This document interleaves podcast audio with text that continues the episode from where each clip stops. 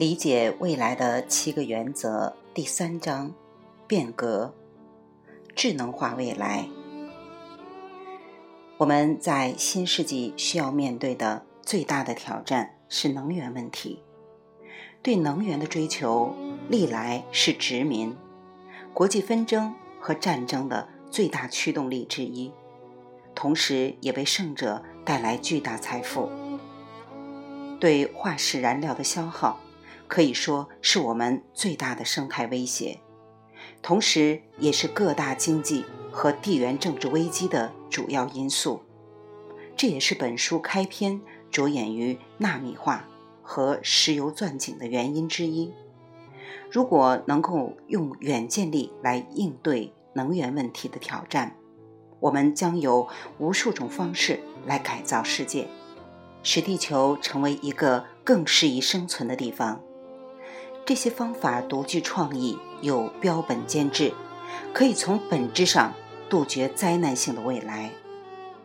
在第五章，我们将考察远见力如何看待石油和其他化石燃料的未来及影响。但不管是使用石油或者风能、煤或者生物燃料、核能或是纳米材料，最大的能源问题是。我们问错了问题。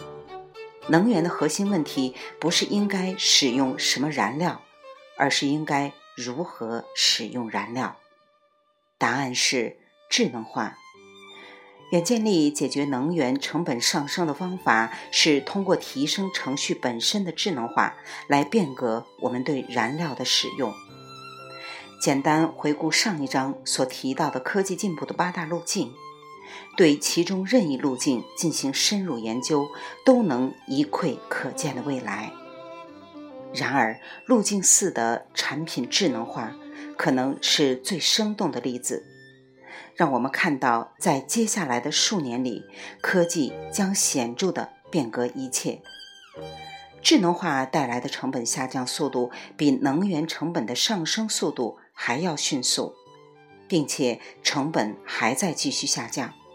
这一点是肯定的，因为这就是硬趋势，它是运算处理能力、存储容量和带宽增加三大数字化油门的直接结果。只要我们设计出新的方法，将智能化与任何使用石油燃料的工具、系统或车辆进行整合。智能化成本的下降就会抵消燃料成本的上升，这有助于提升燃料的使用效率。事实上，我们已经见证了这一过程。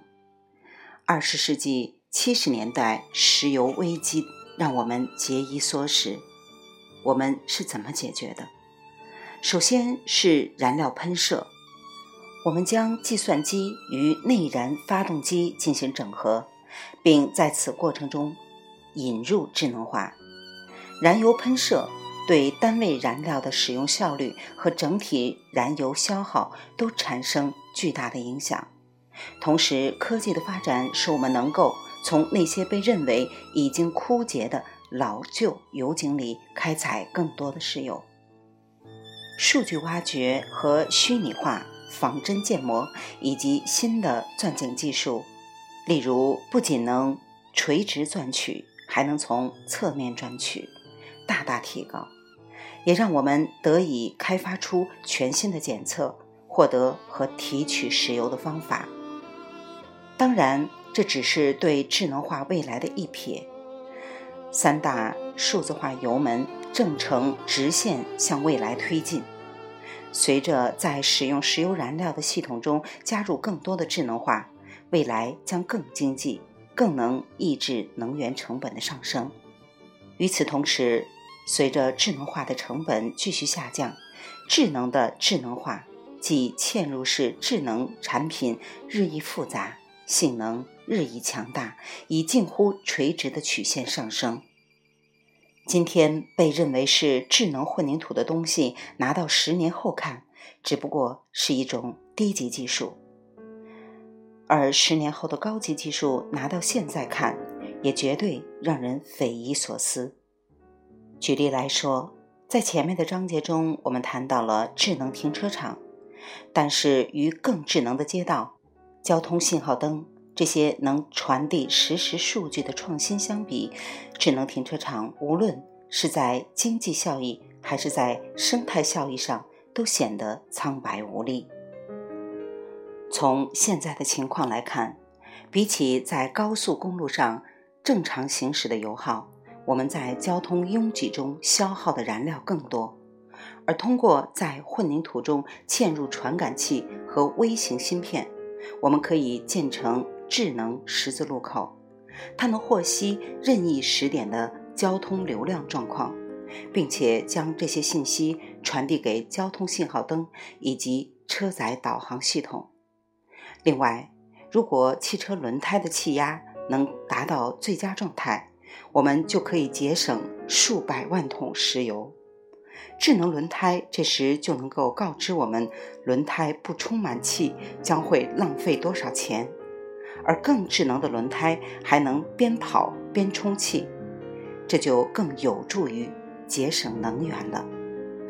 传递意味着路径五网络化和路径六互动化。事实上。未来的智能化创新将用到所有这八个路径，而不仅仅是产品智能化这一条。这也就意味着利用三大数字化油门的智能化力量来变革我们的基础设施。智能化基础设施的影响不仅在于燃料节约，它还意味着挽救生命。如果我们能够建立智能桥梁，他们就能告诉我们目前的承重情况，以及再增加多少重量将会崩垮。我们也可以修建能够发出决堤警报的智能堤坝，以及其他类似的基础设施。实际上，现在的技术能力已经能够做到，这些绝不是白日梦，他们正在酝酿中，并将在不久成为现实。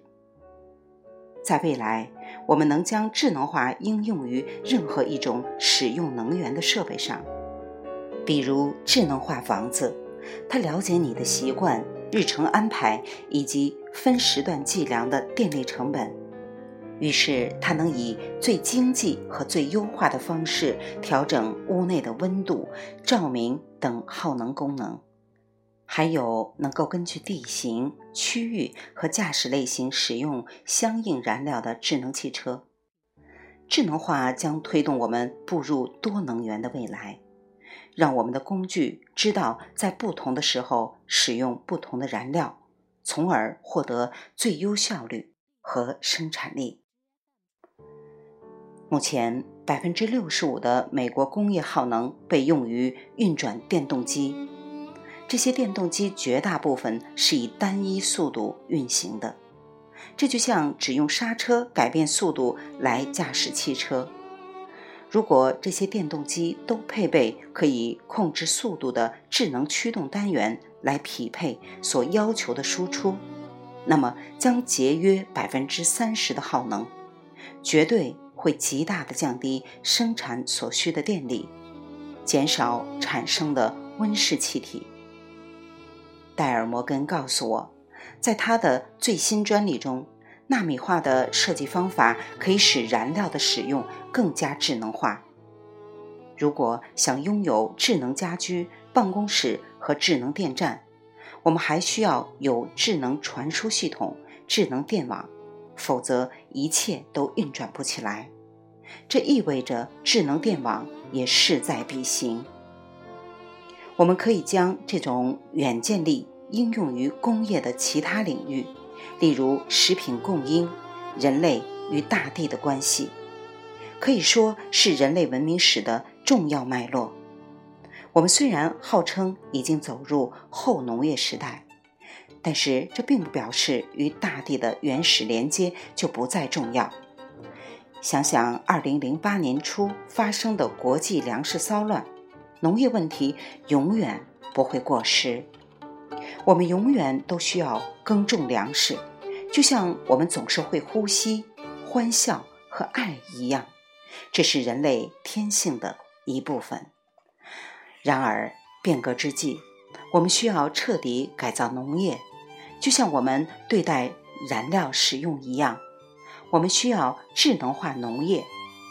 在我一九九零年出版的《农业进展》，曾经预言九十年代将使用 GPS 来精准地离出直线，并且在新世纪的第二个十年。农民将充分地利用智能拖拉机，把具有无线发射器和纳米技术的生物可降解传感器撒在田里，通过电脑读取哪里有虫害，哪里缺水分，哪些部分需要多施些磷肥。这样，十万英亩的农田就不再需要采用同一种耕作方式，而是做到因地制宜。如今，GPS 已是家常便饭，拖拉机也能够自动驾驶，无线传感器技术正迅速成为现实。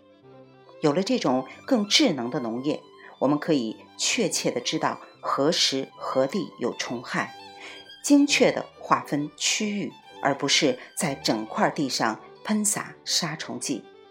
对于这些应用，我们将使用按照植物和昆虫进行分类的杀虫剂，使它们对于环境更加有机，并降低毒性。想象一下，这可以节省多少精力、时间和金钱，还能减少对环境的负面影响。在土壤中植入传感器，会使农作物变得智能。它会告诉我们什么时候庄稼缺水，哪些庄稼缺水，缺多少水，这样我们就可以计算出缺水的那部分作物需要多少水，什么时候需要水，而不是耗费巨大的经济和生态成本把整条河的水都灌进田地里。我们如何知道？传感器会告诉我们，就像。燃油的成本上升，用水的成本也在上升，但智能化的成本正在下降。靠智能灌溉将影响农业中的经济革命。